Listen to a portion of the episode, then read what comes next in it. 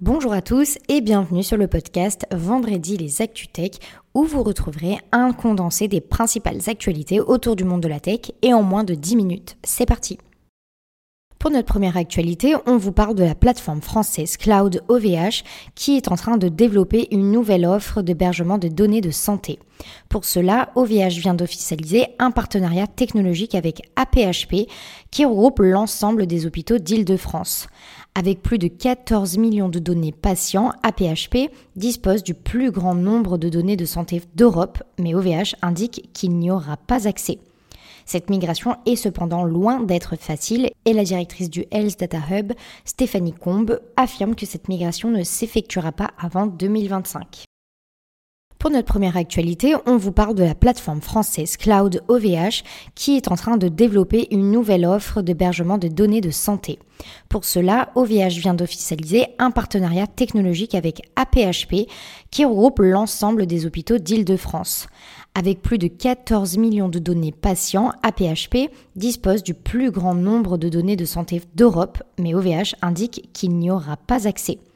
Cette migration est cependant loin d'être facile et la directrice du Health Data Hub, Stéphanie Combe, affirme que cette migration ne s'effectuera pas avant 2025.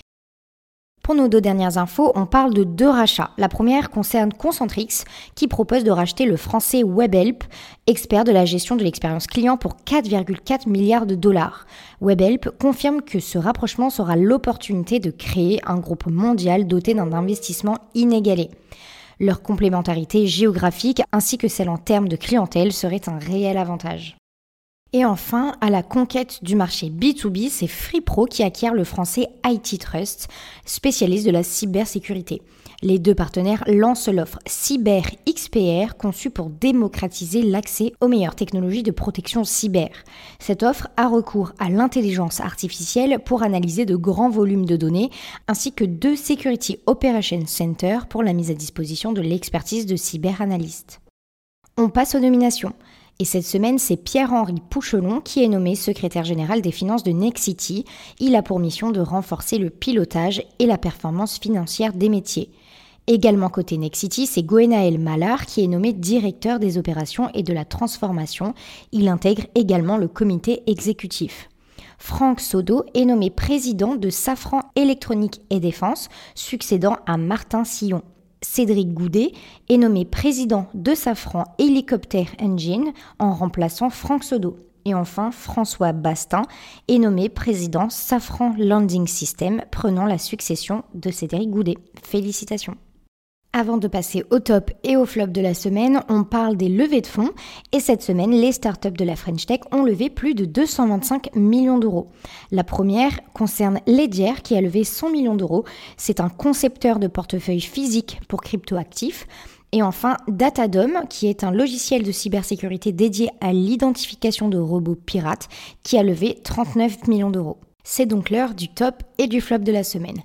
Le top concerne le palmarès FinTech 100 qui a été annoncé et c'est l'AssurTech Alan qui se classe en première position. Les deux autres entreprises du top 3 sont dans l'ordre Swile et Ledger. Ce palmarès est établi sur la base de 5 critères concernant les levées de fonds, la création d'emplois, le chiffre d'affaires, la croissance et l'efficacité du capital. Félicitations aux champions de la FinTech française de 2022.